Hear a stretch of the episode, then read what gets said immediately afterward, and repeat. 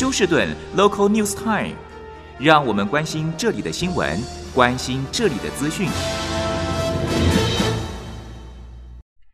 亲爱的听众朋友，您好，我是美俊，很高兴在今天星期四的节目当中，在空中和听众朋友们一块的来关心一下发生于 Houston 和德州的重要消息。首先和听众朋友们播报的是发生在昨天西南区，这是在。二九零零 Rogerdale Road，这个是属于八号公路在 Westchester 的邮局的一个意外啊。那么这名长者的女性呢，她在开车的时候误把油门当刹车，结果冲到这个邮局当中，撞破了她前面的应该是大门啊。那么冲进去的时候，将另外一名刚刚好在邮局办事的女顾客压倒在地，结果这名女顾客当场死亡。那么这一个悲剧呢，警方还正在清理调查当中。那么这名女与驾驶人啊，长者本身并没有受到任何。的伤害，而警方也表示，这个和酒精没有任何的关系。好，在这个星期六，十二月三号，将会在 Sugar Land 的 Memorial 公园举行一个专门对火灾的呃特别展示会啊，来教导 Sugar Land 的民众如何有一些防火的知识。那么这一次举办的这一个活动呢，是由徐格恋在两年前因为冰风暴在家里面生活而造成三个孩子不幸去世的 Mr. Noyn 他的基金会所举行的，他的基金会叫 OEC，这是他三个孩子前面的名字啊所组成的这一个 OEC Nguyen Foundation。那么痛失了三个这个自己的孩子呢，可以说是一般人是无法想象的损失和悲痛。而这名父亲呢，现在是把他的悲痛化为力量。他成立了这个基金会之后，希望能够广泛的将防火的知识传授给大众，再也不要有任何人像他一样经历过这种非常是痛彻心腑的损失。那么，他将会在这一次的防火知识会呢，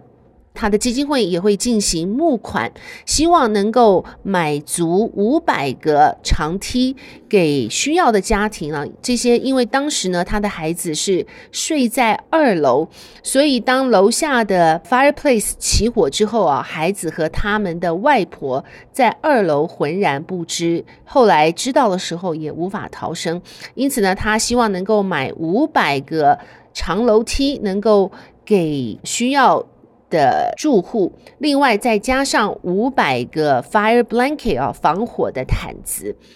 那么在星期六，这个星期六，除了 Nguyen 的基金会会在场之外，也会集合 Sugar Land 和 Houston 的消防大队在那边做防火知识的传授。好，我们。来看一下，在 Katy ISD 在之前，他们的 Pillow High School 的总教头 Lonnie Tigo 因为被控和女学生有不雅的举动之后呢，他后来辞职，整个案件也在调查当中。那么接下来取代他当学校橄榄球总教头的呢，则是曾经在 NFL Kansas Chief。的这一个应该算是 NFL 的队员，他叫 David Hicks 来担任该校的总教头了。David Hicks 呢，他有十一年的教育经验啊，在 HISD 不论是呃 HISD 或是 K D I S D 都有服务的经验。那么相信他本身对 football 篮球的爱好，再加上后来他转行到教育界啊。来能够恩泽学生，相信这个 Pillow High School 日后他们的 football 队呢，应该也是非常的杰出。好，我们再来看一下这则消息。那么在上个月，让人非常惊讶的。这个饶舌歌手 Takeoff 在休斯顿西边的保龄球馆不幸被枪杀身亡。那么在昨天，一名二十二岁的年轻男子被起诉，因为他拥有非法的武器，而这些武器呢，造成了 Takeoff 的死亡。二十二岁的 Cameron Joshua 呢，他是现在被控两项非法持有武器，只是他并没有被控告是 Takeoff 谋杀的凶手。到目前为止，警方还没有办法指定或是控告任何人在这个案件当中是杀害 Michael's rapper，就是 Takeoff 的凶手。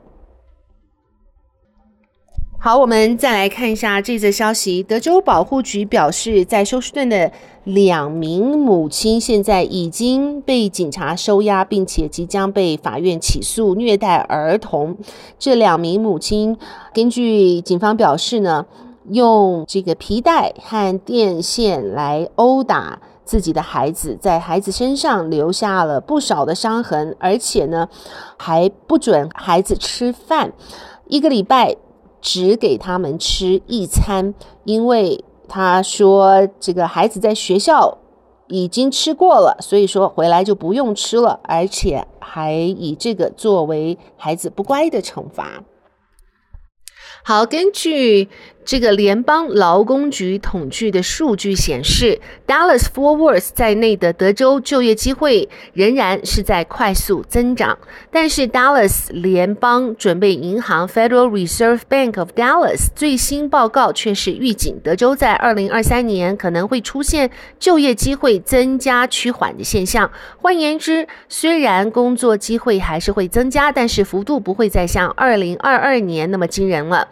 多数经济学学者认为，面对二零二三年的到来，德州人最好做好经济准备。年底长假期间，最好不要任意采购，特别是别买新车等大笔消费，因为当经济趋缓时，接着会来的多半就是裁员潮。因此，就算你真的很不喜欢现在的工作，巴不得离职，但面对新的一年，最好提前筹划一下自己的这个职业生涯。那么，在过去一年来，德州增加了五十五万六千个职缺，年增是百分之四点三，但是在 Dallas 联准行的就业预先指标却开始出现明显的下滑，代表着来年职缺增幅可能会缩小，失业率可能增加。Mike Davis 认为，明年可能会做出经济的负面消息，因此面临年关将近，民众除了要看紧荷包，最好也要看紧饭碗。好，最后我们看一下这个来自 Houston Chronicle 的报道。那么，Plano 的一位怀孕妇女，她独自驾车在 HOV 的这个共乘车道上被开罚单，因为 HOV 是至少两人或两人以上。结果呢，她控告了这个政策，结果她成功了，所以呢，不但免缴罚单。而且他的这一个新闻也轰动全球。现在一名州议员提出了议案，建议让单独开车的怀孕妇女可以合法使用 HOV，就是共乘车道。Houston Chronicle 说，代表休斯顿郊区的 Deer Park 共和党籍的众议员 Briscoe Cain 已经于近日提出众议会五百二十一号议案，希望修改德州交通法规，准许怀孕妇女单独开车的时候也可以使用 HOV 共乘车道，因为明明就是两个人嘛。HOV 的是 High Occupancy Vehicle 的缩写。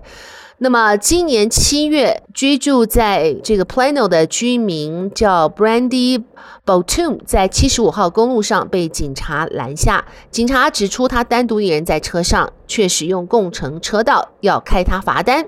而 Brandy 则指着他挺出的大腹，辩称肚子里的女儿也是人呢、因此他有权利使用共乘车道。那么警察不理他，仍然给了他一张两百一十五元的罚单。他上法庭抗告，法官把他的罚单取消了。那么到了八月份，Brandy 在同一条公路，几乎同一个路段，又被警察开了一张同样的罚单。那么。Cain 众议员指出，为了永久解决这样子的疑难，他提出 HB 五二一议案，如果能够通过州议会，并且得到州长的签署，将来警察就不能够再给单独驾车的怀孕妇女开罚单了。好的，亲爱的听众朋友，谢谢您收听美军为您翻译、编辑、播报德州以及 Houston 方面的新闻，在这边祝福您有一个愉快的星期四。我们明天同一时间再会，拜拜。